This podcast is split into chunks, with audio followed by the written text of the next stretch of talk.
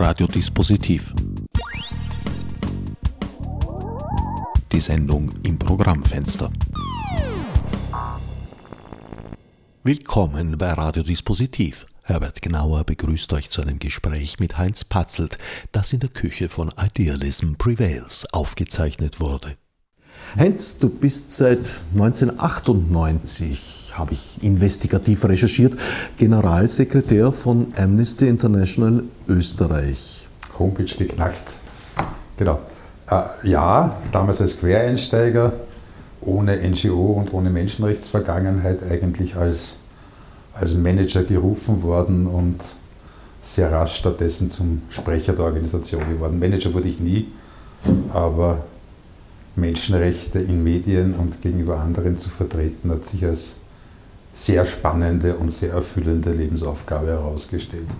Geplant war es auf fünf Jahre, jetzt sind es 19 und es werden noch ein paar mehr werden, so wie es ausschaut. Von deiner Ausbildung her hast du ein kurzes Technikstudium, wobei ich nicht herausbekommen habe, was genau? Zwei sogar. Elektrotechnik und technische Physik, das waren die Ausrichtungen des Vaters das war das Hobby von Radiobasteln in der Jugend bis zur Schweißarbeit auf der elterlichen Werkbank, wo ich dann fast den Dachstuhl angezündet hätte. Äh, und irgendwann kam ich dann darauf, dass Hobby und Beruf und Studium zwei unterschiedliche Dinge sind, habe auf die Profession der Mutter gewechselt und habe mich ins Studium hineingeworfen. Geworfen ist mit Vorsicht zu genießen, 27 Semester lang. Und dann hat es dann nach vielen Jahren zu einem Abschluss auch gelangt. Anschließend hast du ein etwas ausgiebigeres Jus-Studium angetreten ja. und tatsächlich auch abgeschlossen. Ja, das ist also zumindest bis zum Magister habe ich es gebracht, ja. Nach vielen, vielen Semestern. Ja. Wenn du jetzt gesagt hast, du hast keine vorherige Erfahrung mit NGOs und, und, und äh, karitativer Tätigkeit gehabt, dann stimmt das, glaube ich, nicht ganz. Na, ganz viel ehrenamtlich bei den Maltesern, äh, von Katastrophenhilfe bis, bis Behindertenbetreuung und Sanitätsdienst, Rettungsdienst dort allerdings also im völlig operativen Hands-on machen, tun äh, und, und, und, arbeiten. Und das ohne Gelderwerb. Äh, Menschenrechte, also es war eine sozial-karitative Geschichte, Menschenrechte, Advocacy-Arbeit, Sprecher der Organisation, also das waren alles völlig neue Erfahrungen. Also das das Verwalten auch in ehrenamtlichen Strukturen, da gab es schon Vorwissen dafür, aber keine gesellschaftspolitische oder gesellschaftspolitik nahe Funktionalität. Amnesty International ist ja global tätig. Wie selbstständig agieren da die einzelnen Länderorganisationen? Interessanterweise formell sind wir völlig unabhängig. Wir sind ein Verein nach österreichischem Recht, äh, verstehen uns als eine relativ straffe und wohl auch zentralistisch geführte Organisation derzeit noch mit einem Headquarter in London. Wir gehen derzeit diversifizieren gerade in die Kontinente. Äh, rechtlich äh, sind wir eine lose Föderation. In der Message, in den Inhalten, im Research äh, richtigerweise, notwendigerweise sehr klar gegliedert. Eine Botschaft aus vielen Mündern, keine widersprechenden Statements. Wir sehen Menschenrechte in den USA oder in Afrika nicht anders als in Europa oder in Asien. Das heißt, da gibt es eine Koordination. Man setzt sich zusammen und. Wir haben ein Headquarter, wir haben einen internationalen Vorstand, den wir in einer aufwendigen, mehrstufigen Prozedur wählen. Wir haben ein großes internationales Amnesty-Parlament, das sich alle paar Jahre trifft und Grundsatzentscheidungen trifft mit Delegierten aus der ganzen Welt. Also wir sind von Grassroots über äh, Struktur bis zu, böse sagen, internationale Menschenrechtskonzernspitze, nein, natürlich nicht, aber also einem gewählten internationalen Amnesty-Vorstand, der also aus unterschiedlichsten Kontinenten auch sehr viele unterschiedliche Erfahrungen bringt und die Organisation äh, straff und klar führt. Ihr habt einerseits die globalen Themen und andererseits die lokalen Themen. Ist das getrennt in der Organisation oder ist das? Das ist ein fließender Übergang. Es gibt also ein paar Grundsätze, damit man nicht zu lokal oder nicht zu wenig lokal wird. Also uh, locally relevant ist ein ganz wesentliches Stichwort und das andere ist also die internationale solidarische gemeinsame Engagement, insbesondere in und für Ländern, wo Menschenrechtsarbeit vor Ort kaum oder gar nicht möglich ist. Ähm, wenn es hier eine chinesische Amnesty-Sektion gäbe und eine nordkoreanische, wäre das, das war ein riesengroßer Gewinn für die Welt und auch für die Menschen dort. Aber diese Länder kann man derzeit halt nur von außen abdecken und das ist dann Aufgabe von allen.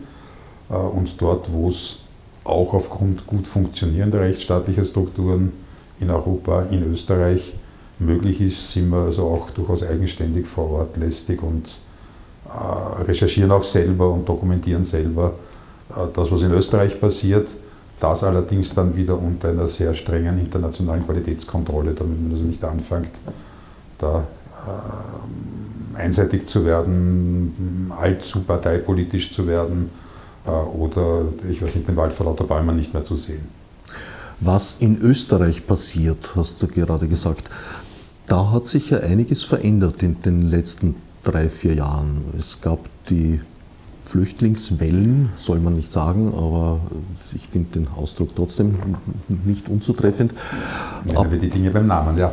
Ja. 2015, äh, es gibt auch die Begehrlichkeiten der Politik, äh, den Überwachungsstaat auszubauen. Das sind alles Themen, die in eurem Zentrum liegen. Ja, also thematisch ja jedenfalls. Ich würde allerdings ähm, warnen davor, das jetzt als den großen, einzigartigen Knick dieses Jahr 2015, 2016 zu sehen. Ähm, ich kann also nur 19 Jahre überblicken, aber auch in denen gab es ganz dramatische Rückschläge, Umschläge, Veränderungen, äh, die man teilweise auch erst im Nachhinein dann, als das erkannt hat, Menschenrechtsarbeit hat ihre Höhen, hat ihre Tiefen, äh, hat ihre rasanten und zähen Teilstrecken. Ähm, ich, heute erscheint uns das Jahr 2015 natürlich als, eine, als ein Riesenereignis, war sicher auch markant. Äh, ich glaube, dass man es in zehn Jahren dann auch wieder ein bisschen anders sehen wird. Äh, es kamen viele. Österreich ist damit auch insbesondere die österreichische Bevölkerung ganz, ganz toll umgegangen. Äh, und das, was also der Politik vorzuwerfen ist, dass sie zuerst nicht anwesend war und dann meinem Gefühl nach durchaus überlegtermaßen das Engagement genüsslich ausbrennen hat lassen, bis es einfach zu viel geworden ist. Und im Nachhinein stellt sich dann heraus, dass dieses unfassbare Regierungsversagen in den ersten Wochen und Monaten eigentlich zum größten Anschlag auf das Asylrecht als solches geworden ist. Es ist tatsächlich heute in Österreich fast nicht möglich, Asylrecht als unbestrittenes, unantastbares, unangreifbares, zentrales Menschenrecht wirklich in der Bevölkerung noch positiv unterstützt zu bekommen. Und das ist wirklich ein, ein heftiger Moment, den ich also durchaus vergleichen würde mit, wenn ich es auf die internationale Ebene hebe, also zwei Wochen nach den 9-11-Anschlägen äh, die Newsweek als große liberale Wochenzeitung getitelt hat, Shouldn't we torture them when we get them? Also auch Folter war dazwischen mal plötzlich als Mittel wieder andenkbar. Äh, genauso ist Asylrecht heute in Frage stellbar. Mittelmeerrouten geschlossen, Balkanrouten geschlossen und ähnlicher Schwachsinn produziert. Australische Modelle äh, mit Inselinternierung zumindest theoretisch angedacht. Äh, auch das wird vorbeigehen. Äh, Menschenrechtskonzept ist aus meiner Perspektive dermaßen überzeugend, stark und auch ersatzlos, gibt kein Alternativprodukt, das das Gleiche bereitstellen würde, nämlich eine international verbindliche Norm und Philosophie und, und, und Ansichtsweise, wie Menschen miteinander zusammenleben wollen und sollen und können, ohne dass sie sich dabei die Schädel einschlagen das lässt sich nicht kaputt machen, das lässt sich hier und da mal vorübergehend sabotieren, aber das kommt zurück. Da bin ich also ganz sicher und äh, genau das Gleiche gilt äh, für Überwachungsstaat, Privatsphäre, Schutz und ähnliches. Wir werden auch darauf kommen, dass es nicht urcool ist, wenn alle von allem alles wissen. Du hast also eine grundsätzlich optimistische Einstellung. Also ich glaube, das ist erstens einmal äh, Voraussetzung dafür, dass man im Bereich Menschenrechte arbeiten kann, sonst, sonst bitte ab auf die Psychiatrie und in den Burnout und in die Depressionsbehandlung. Und ich sehe aber auch allen Grund dazu, optimistisch zu sein. Ähm, Menschen lassen sich nicht dauerhaft unterdrücken. Da gibt es diesen großartigen Spruch, man kann viele Menschen eine kurze Zeit lang bescheißen und einzelne Menschen sehr lang, aber man kann nicht alle Menschen dauerhaft bescheißen. Und äh, genau das gilt ganz besonders auch für Menschenwürde und Menschenrechte. Die Menschen lassen sich auf Dauer nicht gefallen, ihnen ihre geschützte Menschenwürde wegzunehmen und verstehen nach Rückschlägen dann auch wieder sehr rasch, dass das, was ich für mich selber haben will, ich nur dann garantiert bekomme, wenn ich es in heftigen Zeiten auch für andere garantiere. Amnesty beobachtet ja eben die Vorgänge global. 2015 war hier die kolportierte Meinung seitens vieler Politiker und Politikerinnen, unter anderem unserer damaligen Innenministerin Johanna Mikl-Leitner, dass das sozusagen unvorhersehbar eingetreten wäre, dass jetzt größere Flüchtlingsströme in Österreich plötzlich durch die burgenländischen Vorgärten marschieren. Wie war das aus eurer Sicht? War das wirklich so also das vom Himmel gefallen? Äh, dermaßen absurd, hilflos, lächerliche Behauptung gewesen. Äh, nicht nur, dass Österreich einen gerade im Bereich Balkan und Südosteuropa äh, exzellent beleumundeten Geheimdienst, das Jahresnachrichtenamt hat, dass er so ganz genau weiß, was sich in der Region abspielt und natürlich gewusst hat und was dort bekannt ist, steht einem Innenministerium und einer Bundesregierung definitiv zur Verfügung, was ich jetzt auch gar nicht nur böse und kritisch sehe. Zu wissen, was rund um einen vorgeht, ist eine zwingende Notwendigkeit für Staaten. Das hat sich abgezeichnet, das stand in jeder Zeitung. Äh, nur die österreichische Bundesregierung war, ich weiß nicht wo, gerade wieder einmal dabei, Koalition zu streiten, nur nach innen gewandt zu sein, Dinge nicht wahrhaben zu wollen oder sonst was. Das hat sich über Wochen, über Monate abgezeichnet und wenn man menschenrechtlich, äh, menschenrechtspolitisch ein bisschen interessiert, war eigentlich über Jahre abgezeichnet.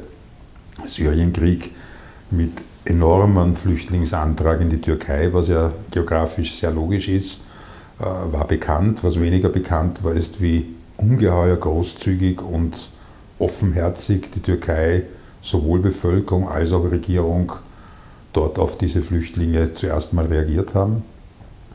Ebenso der Libanon als eng benachbarter Staat. Das sind teilweise Millionen, also nicht teilweise, sondern in der Türkei drei Millionen, im Libanon eine Million Menschen aufgenommen worden. Äh, das konnte jeder, der sich nur ein bisschen dafür interessiert, wissen. Und das ganz Absurde ist, dass dann die Unterstützung, die internationale, auch finanzieller Natur, die also für diese Erstaufnahmeländer, für den Libanon ganz besonders und für die Türkei durchaus auch gab, äh, absurderweise nach und nach zurückgefahren worden sind, weil die Staaten wieder einmal sparen wollten, dass sich diese Menschen dann irgendwann einmal auf den Weg machen, wenn es also äh, nur mehr zwei Mahlzeiten, keinen Schulunterricht und nicht einmal mehr medizinische Basisversorgung gibt. Also das ist so logisch gewesen wie nur etwas. Und dass man dann richtigerweise die Grenzen aufgemacht hat und es nicht zum Mord und Totschlag in Nickelsdorf und in, in, in Spielfeld kommen hat lassen, war noch ein völlig richtiger, humanitärer, menschenwürdiger Schritt. Äh, dass man das dann aber nicht begonnen hat, nicht zuzusperren, aber wieder in System und Kontrolle und Registrierung und, und, und Management zu bringen, sondern einfach wirklich äh, Vogelstrauß-Politik, äh, Kopf unter die Erde nicht wahrnehmen. Die wollen ja Gott sei Dank alle eh nur nach Deutschland und nicht bei uns bleiben gespielt hat, war eine der feigsten, unanständigsten und widerwärtigst inkompetenten Akte, die ich jetzt von der österreichischen Bundesregierung in dem Ausmaß je gesehen habe. Äh, ich war vor in Spielfeld dann mit einem Team vor Ort das allererste, was man dort gesehen hat, war 200 Meter hinter dem Grenzübergang auf einem Kreisverkehr ein so großes improvisiertes Schild Germany. Also das war die politische Kernaussage, wenn man so will. Und es gibt eine wirklich skandalöse Geschichte, wie dann die ersten Autobusse von Roten Kreuz und Bundesheer gut organisiert waren, die dort tolle Arbeit geleistet haben, inklusive der Polizei, die also nicht Suppression, sondern Management geboten hat, Sicherheitsmanagement nach den ersten ganz schwierigen Anlaufstunden, aber binnen zwei Tagen war dort durchaus ein System vorhanden. War die Frage, wo fahren diese Busse jetzt hin? Nach Salzburg, nach Passau, äh, in welchen Ort dazwischen, eine hochpolitische Entscheidung. Und der Rotkreuz-Offizier und der Bundesheeroffizier, die dort das Management vor Ort gemacht haben, haben sich durch alle einschlägigen Ministerien durchtelefoniert bis ins Bundeskanzleramt. Jeder hat die Kartoffel weitergegeben und dort hieß es dann, fragt es nicht so deppert. Das war die Leistung der österreichischen Bundesregierung in dem Zusammenhang. Die durften dann selbst entscheiden, wie man äh, wohin schickt und welche Orte als erstes drankommen, welche später drankommen. Das war also wirklich Management bei Chaos oder nicht einmal, also einfach nicht Management. Das ist das, was der Regierung hier vorzuwerfen ist. Es kam dann langsam ins Laufen, etwas besser, allerdings nahezu alles an Privatinitiativen, auch die großen Zwischenquartiere sind de facto privat von NGOs und Ähnlichem organisiert worden. Ist von Unternehmen Lagerhallen zur Verfügung gestellt worden, Organisationen das Rote Kreuz, der ASB, die Caritas haben dort enormes geleistet und die Bundesregierung hat weggeschaut gewartet, bis die Stimmung irgendwann einmal kippt. Train of Hope hat eine unfassbar beeindruckende Initiative dort hingelegt. Das war nicht von vornherein vorgesehen, dass der Hauptbahnhof also auch zum Flüchtlingsbahnhof wird. Man wollte das eher am Westbahnhof als Regionalbahnhof konzentrieren. Ähm, hat nicht funktioniert und dann gehen einfach ein paar junge Leute ohne, nicht einmal in eine NGO-Struktur, ähm, ohne Konto, ohne Vereinsregistereintrag, ohne so all diese Basics, die man in Österreich, im Vereinsösterreich auf jeden Fall hat, hin und stampfen dort ein ungeheuer professionelles äh, Reception Management äh, aus dem Boden binnen Tagen. War auch so ein bleibender Eindruck für mich bei unserem äh, Besuch in Dreiskirchen, wo wir dann einen größeren Bericht veröffentlicht haben, war eine der dramatischsten Schwächen, dass also die spärlichen Informationen, die es gab, gab es in deutschen handgeschriebenen Zetteln an der Wand, wo vielleicht noch eine englische Übersetzung daneben stand. Wie ich dann ein paar Tage später auf den Südbahnhof gekommen bin und mit den Leuten auch geplaudert habe, die das halt gemacht haben, gesagt, es gibt keinen Notizzettel an der Wand, bevor er nicht in Farsi, Arabisch, Französisch äh, übersetzt ist, weil alles andere ist eine Unhöflichkeit gegenüber unseren Gästen. Äh, so kann man es auch machen. Und der Aufwand war gegen Null gehend, weil gerade diese Menschen, die diese Sprachen auch sprechen, äh, schon unter Flüchtlingen verfügbar sind, äh, mit einer Zweitsprache Englisch oder Französisch. Also die werden in Dreiskirchen genauso zur Verfügung gestanden. Hier hätte man sich nur bitten müssen, äh, könnt ihr uns bitte unterstützen. Und das ist der Riesenunterschied zwischen der österreichischen Bevölkerung und der österreichischen Politik. Also signifikanter kann man es, glaube ich, gar nicht auf den Punkt bringen. Oder die Behauptung, wir schaffen es nicht in Dreiskirchen, die Menschen unterzubringen, ihnen ein Dach über dem Kopf zu verschaffen und ähnliches, Aussage der Regierung. Es fehlen uns die Ressourcen, es fehlt uns die Solidarität aus den Bundesländern. Äh, daher müssen wir leider Menschen übereinander stapeln. Und dann gab es einen Tweet von Train of Hope, ich glaube um 21.30 Uhr, wenn ich mich richtig erinnere. Äh, wir hätten hier 40 Ankommende, die gerne duschen wollen, weil sie seit fünf Tagen unterwegs sind. Ich denke mir, meinen Kindern, äh, das ist ein bisschen naiv, jetzt um halb zehn in der Nacht nach Duschmöglichkeiten zu fragen in die Wiener Kommunität. Es hat 15 Minuten gedauert, waren dort 40 Angebote. Ja, bitte bei mir ums Eck, dritten Stock, Türleuten, äh, Dusche steht zur Verfügung. Also äh, den intimsten und privatesten Raum, den Menschen haben, wir Badezimmer nach dem Klo, wurde in Wien selbstverständlich und breit und mehr als es benötigt wurde geteilt. Also das war die Willigkeit der österreichischen Bevölkerung, also dieses Ping-Pong-Spiel zwischen Bundesländern und, und Bundesregierung, auch nur über die Weiterverteilung von Flüchtlingen in Österreich war ein politisches Spiel, nicht etwas, was die Bevölkerung nicht wollte. Also die Menschen wurden letztlich, das war dann der letzte Tropfen, in Gang gesetzt, indem man ihnen das Leben in den Lagern, unter anderem in Jordanien, verunmöglicht ja. hat, indem man die finanzielle Unterstützung ja. drastisch zurückgefahren ja. ist über Jahre hinweg. Nach meiner empirischen Erfahrung, also Gesprächen mit Asylwerbern und Asylwerberinnen, gab es nur verhältnismäßig wenige oder sehr, sehr wenige sogar, die Österreich tatsächlich als Zielland im Auge hatten. Die meisten hatten wohl irgendwelche Zielländer, aber im Endeffekt haben sie sich eigentlich nach den Möglichkeiten gerichtet, die sich ergeben haben. Sie haben die Routen beschritten, die offen gestanden sind zu diesem Zeitpunkt. Das hat sich ja teilweise dann sehr schnell auch geändert. Das bedeutet aber auf der anderen Seite, mit etwas gutem Willen und etwas Voraussicht wären diese Wege und Ströme durchaus lenkbar gewesen. Man hätte halt nur gezielt sie öffnen müssen und man hätte sie verteilen können. Wieso meinst du, ist das unterblieben?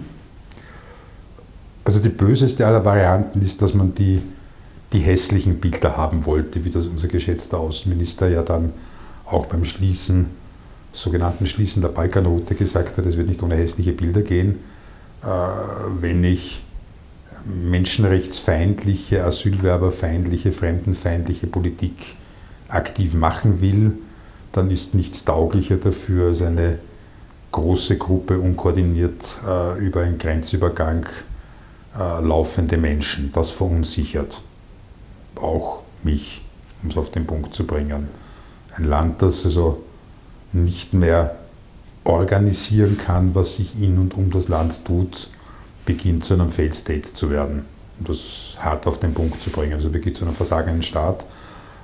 Dann gibt es das umgekehrte Prinzip, äh, macht die Dinge nicht komplizierter und verschwörungstheoretisch, als es notwendig ist. Aus meiner Perspektive äh, genügt einfach die Erklärung schlichtweg Unfähigkeit, Inkompetenz und Unfähigkeit, äh, äh, nicht mit sich, Dingen, mit sich mit Dingen auseinandersetzen wollen, die etwas komplexer, etwas zukunftsorientierter sind. All das kommt zusammen.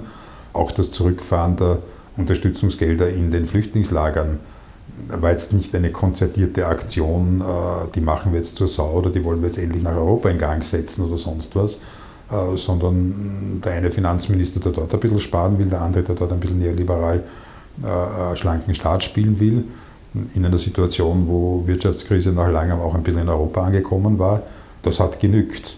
Dass das alle gleichzeitig tun, hat halt keiner gemerkt. Und das zeigt auch, wie unfassbar unintelligent dort vorgegangen wird. Das war ja nicht nur unmenschlich, es war ja auch ökonomisch völlig schwachsinnig. Das Versorgen eines Flüchtlings, einer Flüchtlingsfamilie vor Ort im Libanon, in der Türkei kostet ein Fünftel, ein Zehntel von dem, was es kostet in einem hochpreisigen äh, Land wie Österreich oder Deutschland.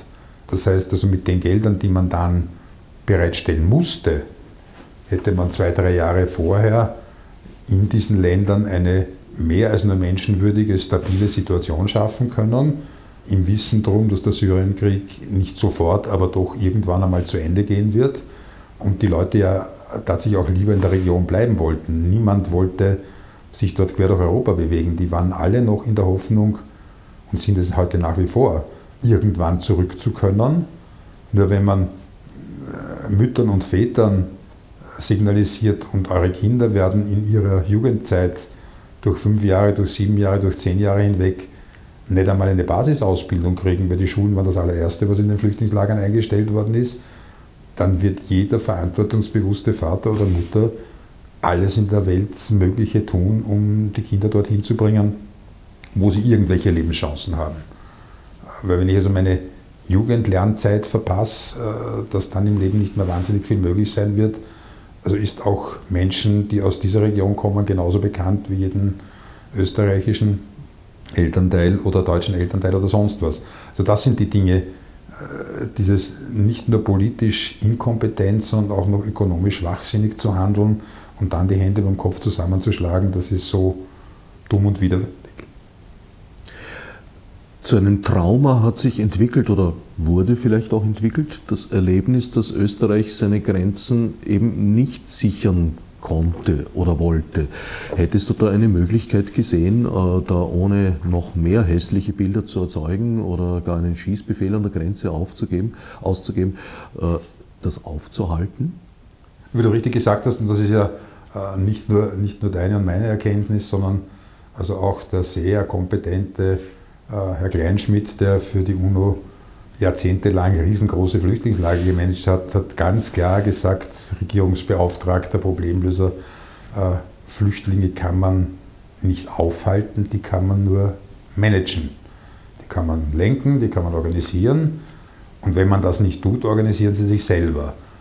Also dass äh, eine österreichische und auch einige andere Regierungen im Jahr 2015 fassungslos sind drüber und dahinter so subversive Strategien vermuten, dass es auch Flüchtlinge Handys mit WhatsApp, äh, SMS und ähnlichem haben und die Information, dass dort ein Grenzübergang äh, beginnt geschlossen zu werden oder da ein großer Rückstau ist und dass es 30 Kilometer weiter links oder rechts äh, derzeit noch geht, dass diese Information sich also wirklich in Sekundenbruchteilen auch quer durch Europa weiter verbreitet, wurde so als, als, als äh, subversiver Vorgang dargestellt. Ich meine, das ist lächerlich. Das weiß jeder, dass das so ist. Ähm, jeder Börsenmakler verfügt über Informationen quer durch die ganze Welt in Sekundenbruchteilen, sonst kann er seinen Job nicht machen. Äh, Flüchtlinge sind nicht von vornherein dümmer oder inkompetenter als Börsenmakler, sie nur weniger Geld oder Ressourcen zur Verfügung, aber deswegen sind sie wahrscheinlich eher noch kreativer All das hatte man lenken können, konnte man auch. Man kann Flüchtlingen auch ganz wunderbar sagen, bitte hintereinander anstellen, einer nach dem anderen und alle gleichzeitig geht nicht. Und bitte, wir wollen von euch wissen, wer ihr seid, äh, wenn ihr in unser Land kommt, ganz gleich, ob ihr jetzt weiterreisen wollt oder nicht. Aber das wollte man ja gar nicht. Weil wer in Österreich registriert worden wäre, hätte dann unter Dublin-Abkommen, Schengen-Bedingungen auch von Deutschland nach Österreich zurückgeschickt worden. Also das Nicht-Registrieren äh, quer durch die ganze Balkangegend bis nach Österreich war nicht einmal Unfähigkeit, sondern das war wohl überlegte Strategie.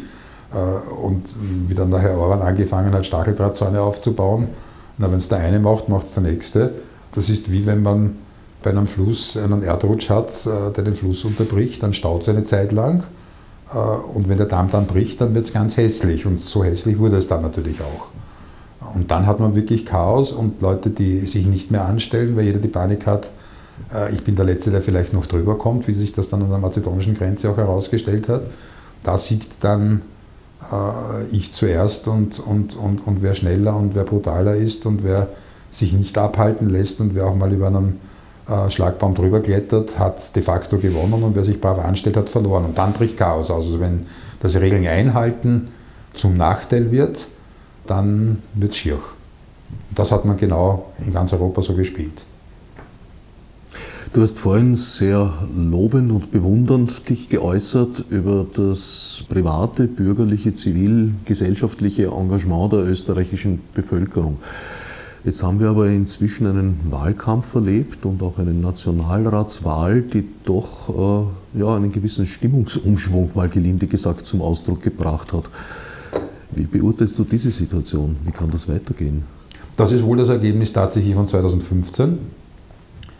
Wenn eine Bevölkerung wie die österreichische durch ein Nicht-Regieren, durch ein halbes, dreiviertel Jahr hindurch und, und ein Fidschi-Gogan spielen und Ping-Pong spielen zwischen einzelnen Teilen einer Koalitionsregierung, die gegeneinander, aber nicht miteinander regiert, nachhaltig verunsichert wird, dann bröckelt das menschenrechtliche Bewusstsein. Also wenn wir monatelang vorgehupft worden bekommen, dass also jeder nur mehr auf seinen eigenen Vorteil achtet und damit auch tatsächlich eine Zeit lang durchkommt, färbt das natürlich ganz rasch in die Bevölkerung ab. Äh, und das sind dann Wahlergebnisse und Wahlkämpfe wie dieser. Wir haben diesen Wahlkampf recht intensiv mit einer Beobachter- und Arbeitsgruppe mitverfolgt, einen Menschenrechtscheck gemacht mit dem trockenen Ergebnis, dass also nahezu alle Parteien problemlos menschenrechtsverletzende Themenvorschläge, Politikvorschläge in ihren Wahlkampf hineinpacken, äh, was jetzt nicht einmal aus individueller Bösartigkeit tun, sondern Parteien im Wahlkampf äh, sind komplett fremdgesteuerte, relativ amorphe Strukturen, die genau das tun, was in den Meinungsbefragungen sagen. Das heißt also, diese menschenrechtliches Desinteresse bis ablehnende Haltung ist in der Bevölkerung da und wird daher von Parteien bedient. Da müssen wir uns dann schon alle selber zu fragen beginnen, warum denken wir plötzlich nicht mehr menschenrechtlich, warum entsolidarisieren wir uns, äh, warum halten wir plötzlich dieses Trumpsche, aber nicht nur Trumpsche Spiel, wir und die anderen, plötzlich für das Lösungsmodell, ähm, das am besten funktioniert. Ähm, ich bin überzeugt davon, dass wir früher oder später drauf kommen, dass das nicht der richtige Ansatz ist, aber derzeit wird also Egoismus, Abgrenzung, Kleingartentum in ideologischer, politischer und gesellschaftlicher Hinsicht mal als das sicherste empfunden. Verunsicherte Menschen ziehen sich zurück, gehen in Bunkerhaltung. Und dann hilft man dem Nachbarn plötzlich nicht mehr. Zuerst den nicht österreichischen Nachbarn und früher oder später auch den österreichischen Nachbarn. Und dann wird die Gesellschaft hässlich. Und ich glaube nicht, dass wir das dauerhaft haben wollen. Aber die derzeitige Realität ist, Menschenrechte werden nicht als politisches Lösungsmodell in Österreich empfunden. Und da jetzt so böse Parteien dafür verantwortlich zu machen, ist bequem, aber löst das Problem nicht. Also ich glaube, dass all die, die noch wissen oder überzeugt davon sind, dass Menschenrechte unersetzbar sind, äh, das selbst in die Hand nehmen müssen, wie Amnesty im organisierten Zustand, aber auch wir sind in Summe eine kleine Organisation. Das müssen die Menschen schon selber wieder lernen. Das, was wir tun können, was viele tun können, ist erklären, appellieren, einfordern, Wege zeigen, Alternativen aufzeigen. Wenn wir eine andere Politik haben wollen, dann müssen wir als Wähler und Wählerinnen eine andere Politik wählen und dazu müssen wir wieder Menschenrechte zuerst als Überzeugung gewinnen. Das wird noch viel intensive Arbeit sein. Schlägt sich dieser Stimmungsumschwung merkbar für euch nieder, zum Beispiel in einer gesunkenen Spendenbereitschaft? Ganz im Gegenteil.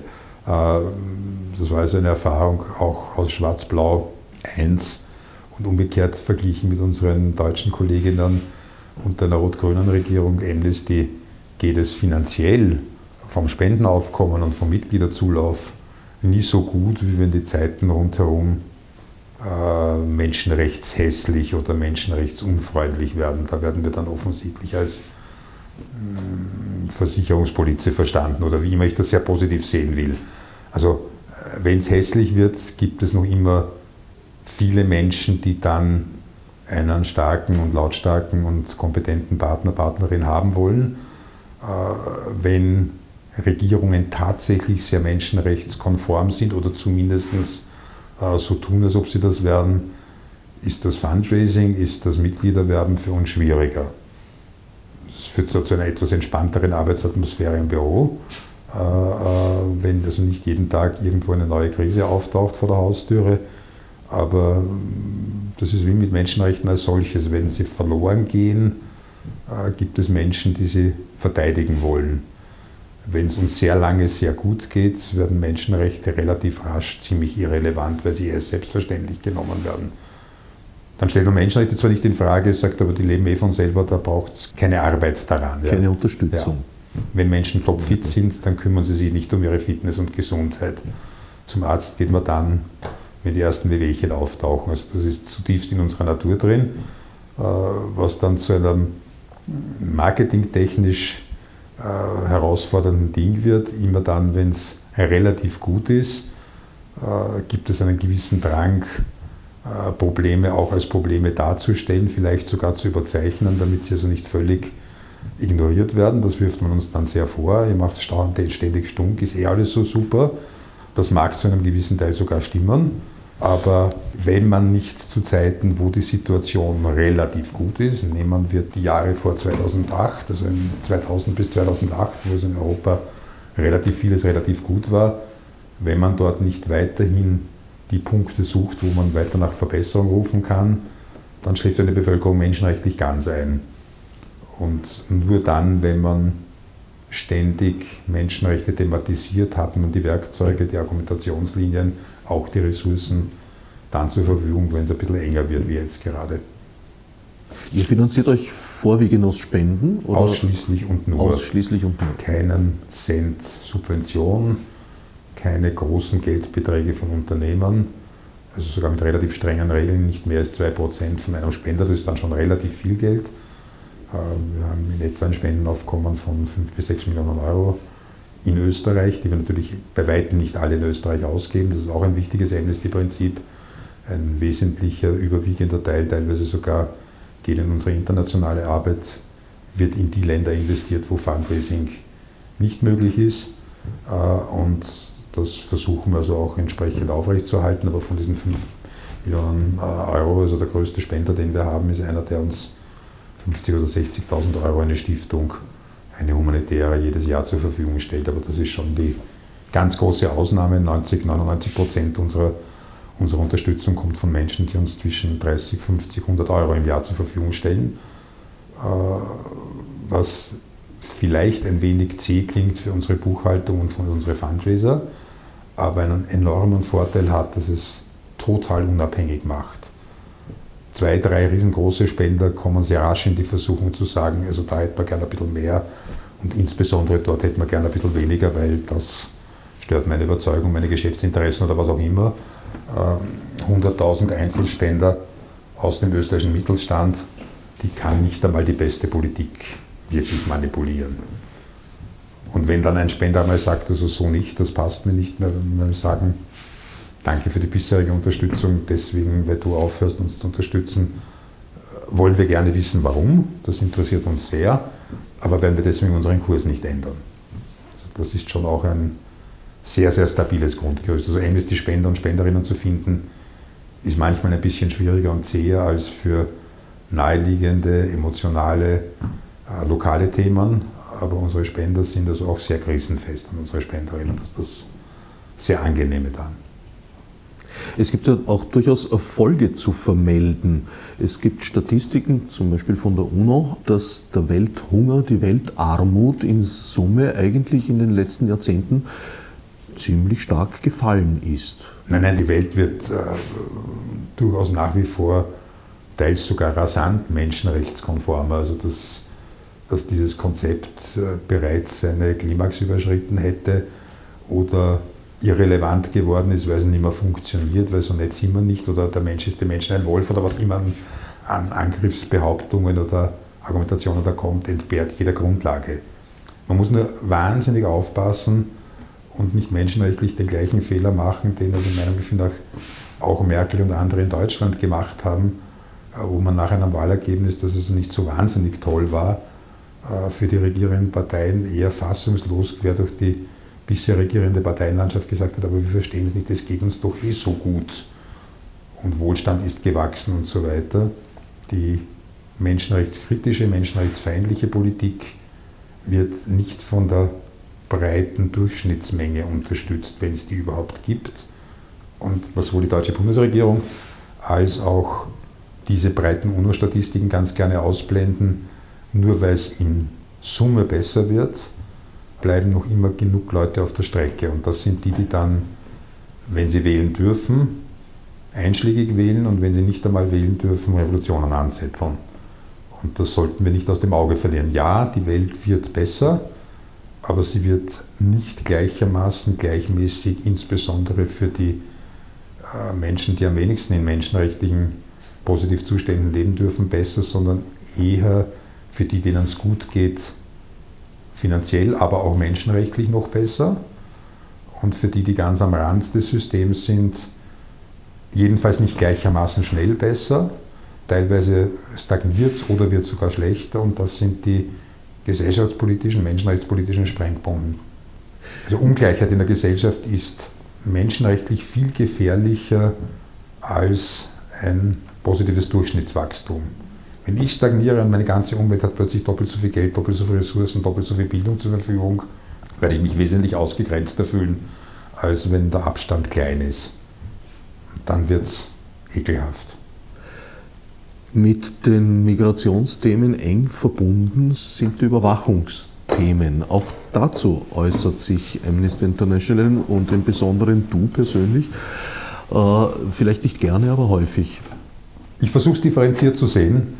Ähm, wir sind jetzt keine geheimdienstkritische Organisation, genauso wenig wie wir eine polizeikritische Organisation sind. Menschenrechte ohne Polizei wird es nie geben. Und wenn es hier eine waffenlose Welt gibt, dann hoffe ich, dass der Letzte, der eine Waffe abgibt, ein relativ anständiger Polizist ist und nicht der letzte Verbrecher, Diktator oder sonst wie.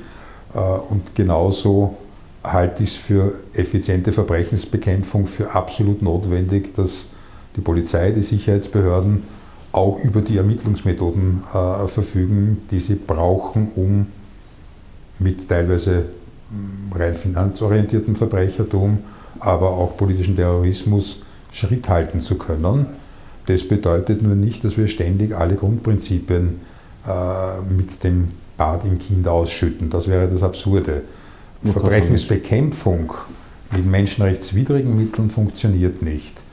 Und diese Fiktion, der sich also vor allem relativ hochentwickelte Staaten hingeben, wir müssen immer, immer mehr in Technik investieren und noch tollere Computer mit noch besseren Algorithmen und noch äh, mehr mitlesen, mitschreiben, mithören, äh, mitauswerten, Datenströme überwachen und ähnlichem haben, ist nicht nur menschenrechtlich ein Holler, weil es undifferenziert unser aller Privatsphäre wegnimmt und die ist ein zentrales menschenrechtliches Gut, es ist auch technisch schwachsinnig.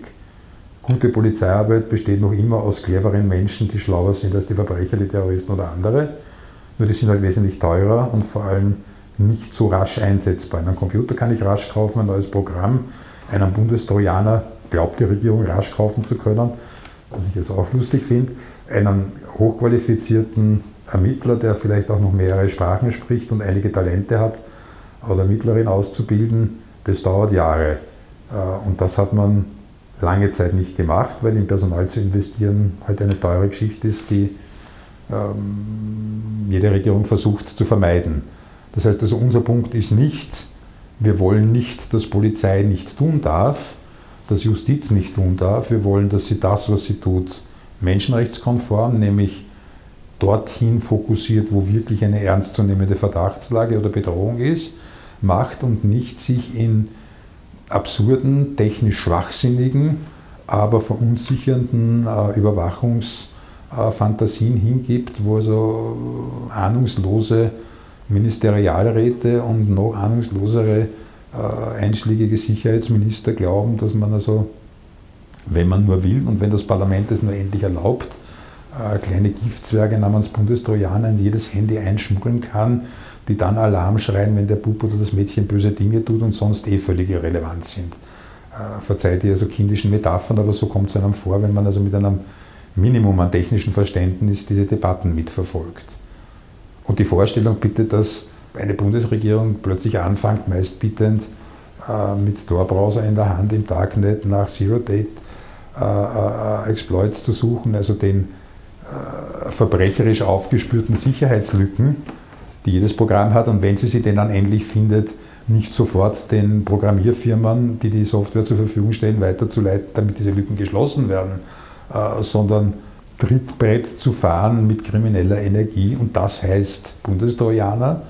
Äh, und das ist wohl ziemlich eindeutig und klar, äh, dass das eine dem Rechtsstaat verpflichtete Bundesregierung auch nur andenkt finde ich also nicht nur peinlich, sondern auch also ziemlich lächerlich eigentlich.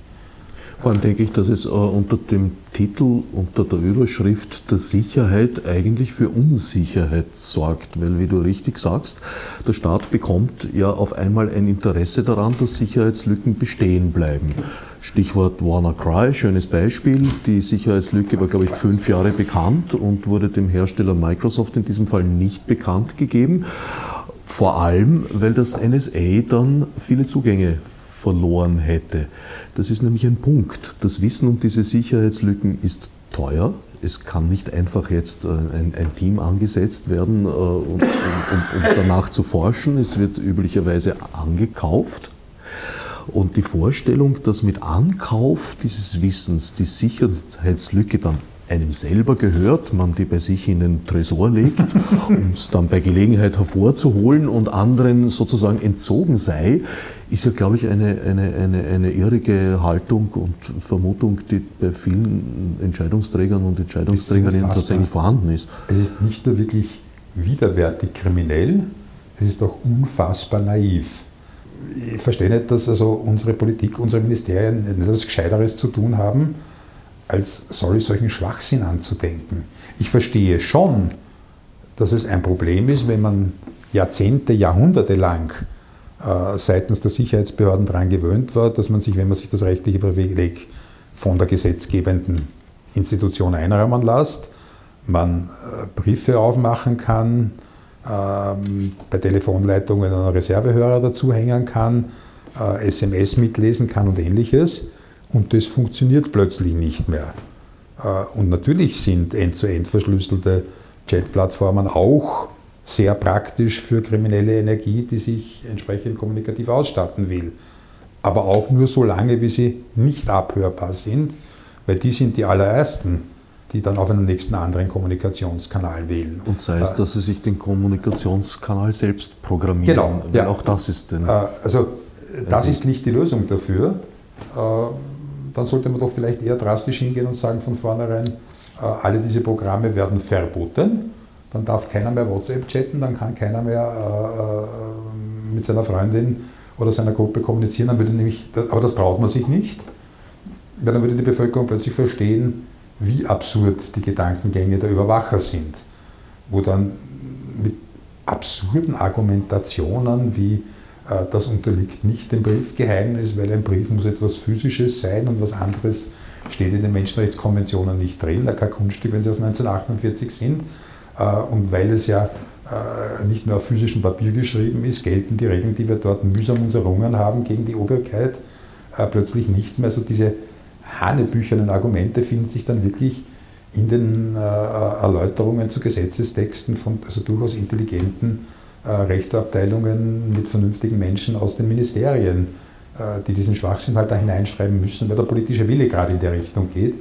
Es ist nicht nur menschenrechtswidrig, es wird auch nie funktionieren. Es wird enorm viel Energie verschwendet, äh, anstatt tatsächlich äh, daran zu arbeiten, die Welt etwas sicherer zu machen. Und niemand von uns, weder du noch ich noch sonst irgendjemand, will mitten in Wien einen Terroranschlag haben.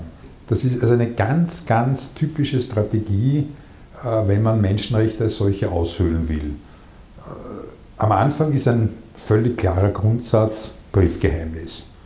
Und mit Ausnahme ganz, ganz weniger menschenrechtlicher Grundbedingungen, Sklaverei, Zwangsarbeit, äh, Folter, ist das Menschenrechtssystem ja von vornherein so flexibel aufgebaut, wenn man sagt, also fast nichts ist ohne begründete Ausnahme.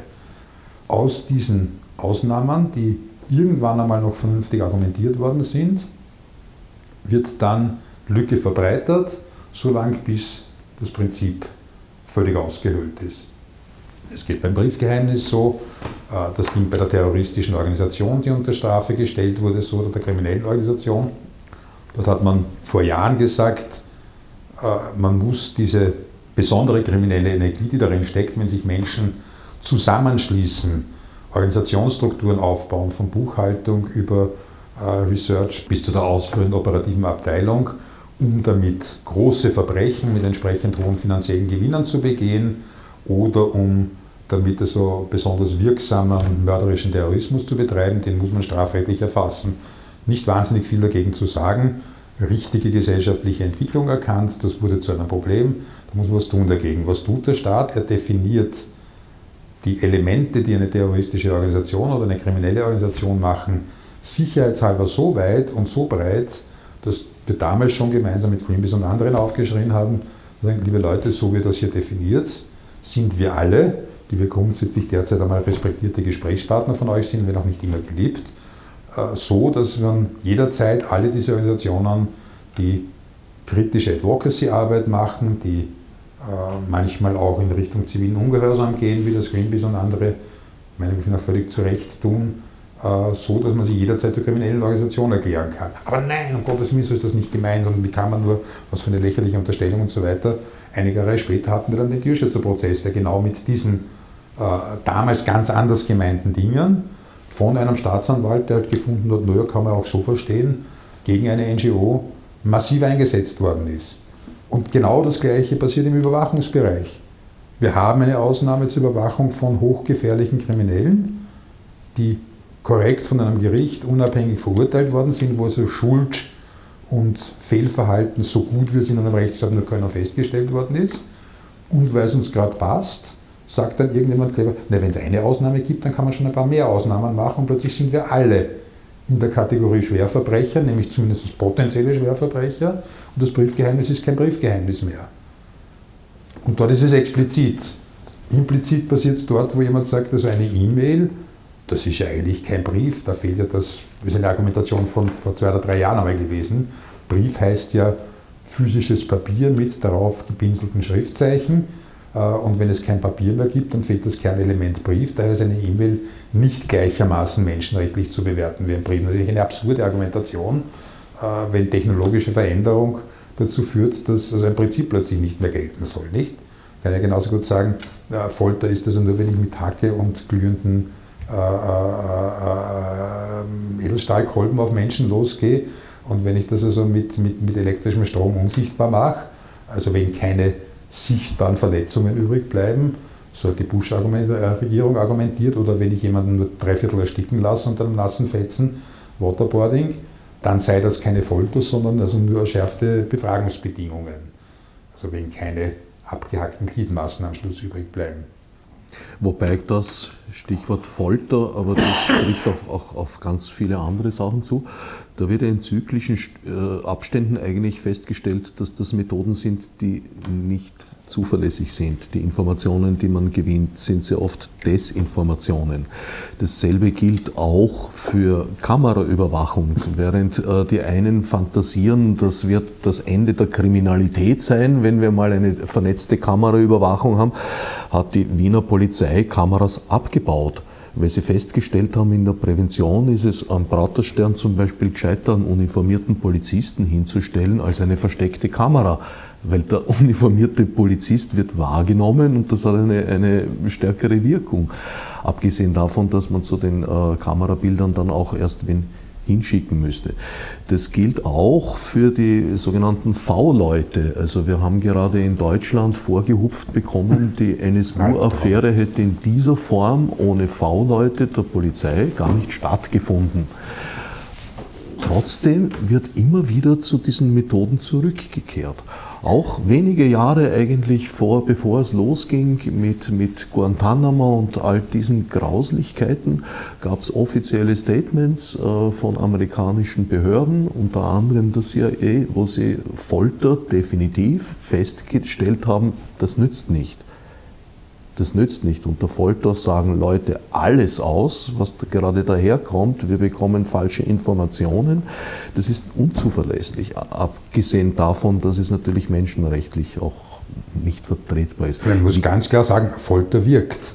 Also es ist überhaupt kein riesengroßes Kunststück, jemandem dermaßen unerträgliche psychische und physische Bedingungen, Schmerzen zuzufügen, dass mir der alles erzählen wird. Eben alles, ja. aber ohne ja. unter Umständen hohen Wahrheitsgehalt.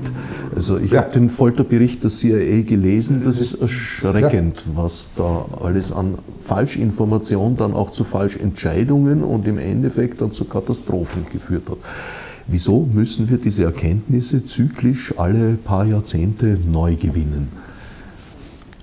Weil unser Gedächtnis kurz ist und weil jede Generation im Guten wie im Schlechten auch den Anspruch, ich würde sagen sogar wahrscheinlich den menschenrechtlich abgesicherten Anspruch darauf hat, jeweils die Welt neu entdecken zu dürfen, neu erfinden zu dürfen äh, und die Dinge neu und natürlich nicht neu, weil gegeben hat es immer eigentlich schon fast alles irgendwo machen zu dürfen. Äh, dieses nicht lernen wollen oder nicht lernen können, dieser besonderen oder nicht so besonderen Spezies Mensch äh, hat natürlich genauso wie alles andere zwei Seiten einer Medaille. Die heißt in dem Fall Innovation. Also alles, was es an jetzt fragwürdigen oder auch durchaus nicht fragwürdigen Fortschritt gibt, von Penicillin äh, über äh, der Rollstuhl oder die äh, top-elektronische Prothese für den Menschen, der leider eine Gliedmasse verloren hat, würde es nicht geben, wenn nicht irgendjemand an irgendeinem Punkt gesagt hätte, was immer an Erfahrungen da ist, ich glaube es nicht, ich suche wieder es anders zu machen. Also das müssen wir schon auch mit bedenken. Äh, und es gibt kein menschliches Talent, das nicht positiv oder negativ eingesetzt werden kann. Äh, und wenn Folter sich hundertmal als nicht nur widerwärtig, sondern auch völlig sinnlos bei zu keinem brauchbaren Ermittlungsergebnissen äh, führend herausgestellt hat. Äh, der nächste taffe, karrieregeile oder auch nur frustrierte Ermittler, äh, der die entsprechenden Machtbefugnis kriegt, wird es natürlich wieder ausprobieren. Also wir werden nie eine hundertprozentig menschenrechtskonforme Welt haben. Das, was nur nett wäre, wo die Dinge also institutionalisierter werden, also auch institutionelles Wissen haben, sprich Regierung, sprich Ministerium, sprich Gesellschaftssystem, wenn wir wenigstens auf der Ebene die guten und schlechten Erfahrungen jeweils in nächste Generationen weiter transportieren würden. Aber es funktioniert nirgends. Es funktioniert nicht im Umweltbereich. Siehe Atomausstieg in Deutschland, der die naheliegende, emotionsgetriebene Antwort nach Fukushima war. Äh, es dauert keine zehn Jahre, glaube ich, ist es noch her, äh, bis man das beginnt wieder in Frage zu stellen, weil es halt doch praktisch ist. Und wurscht, wo man in der Richtung hinschaut, sei es bei Folter, sei es bei Überwachungsstaat, sei es bei härteren oder weniger härteren Ermittlungsmethoden. Jeder neu hinzukommende meint wieder, das könnten wir in bestimmten Situationen doch wieder ausprobieren.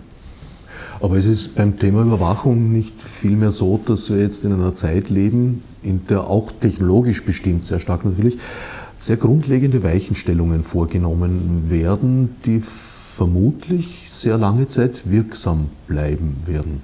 Ich glaube, das ist etwas, worauf wir wirklich gut aufpassen müssen. Also bei aller hm, ein bisschen altklug zurückgelehnten, äh, das haben wir schon immer gehabt und das wird immer wieder kommen. Das ist menschliche Natur, da bin ich schon überzeugt davon. Äh, sollte man sehr gut aufpassen, äh, nicht Dinge kaputt zu machen, die sich so nicht wiederherstellen lassen. Und ein Atomkraftwerk kann die Welt noch nicht in Schutt und Asche legen.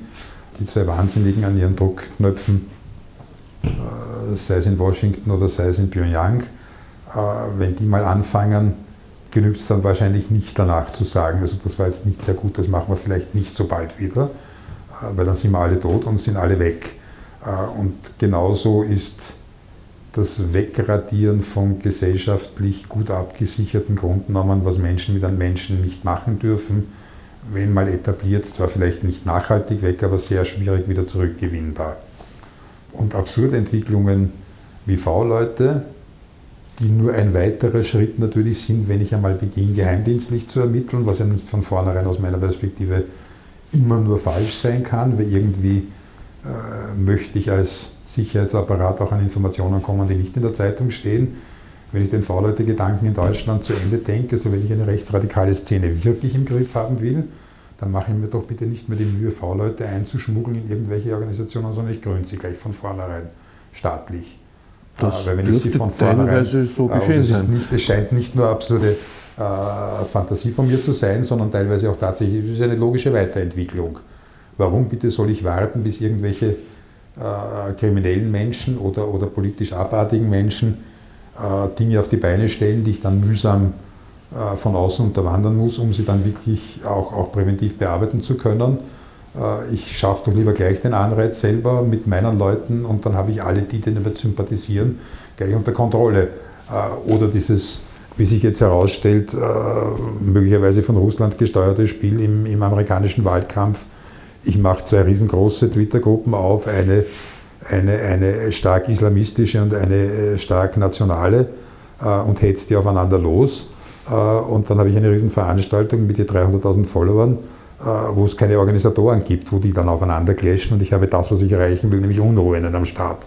Also dort, wo ich mächtige Werkzeuge in der Hand habe, werden sie logischerweise von Einzelindividuen missbraucht werden. Das wird sich nicht vermeiden lassen das, was wir, glaube ich, wirklich von einer verantwortungsbewussten Regierung in verantwortungsbewussten Staaten als System, das aus mehr als nur einem einzelnen äh, entgleisungsfähigen Menschen besteht, erwarten dürfen, ist, dass sie diese Dinge von vornherein konsequent verhindert. Und davon sind wir derzeit leider weit entfernt.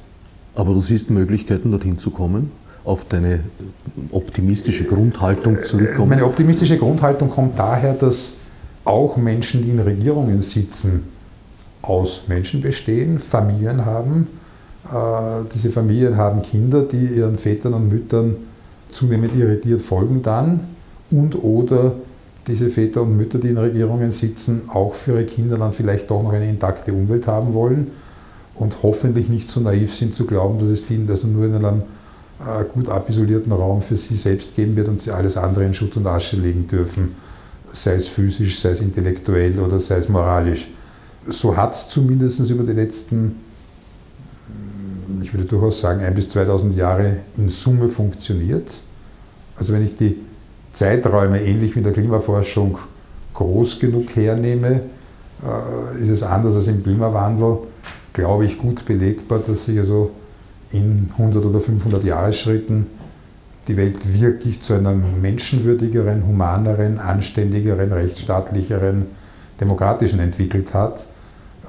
Bis zum Beweis des Gegenteils bin ich fest davon überzeugt, dass das auch so weitergeht, wenn wir es nicht schleifen lassen.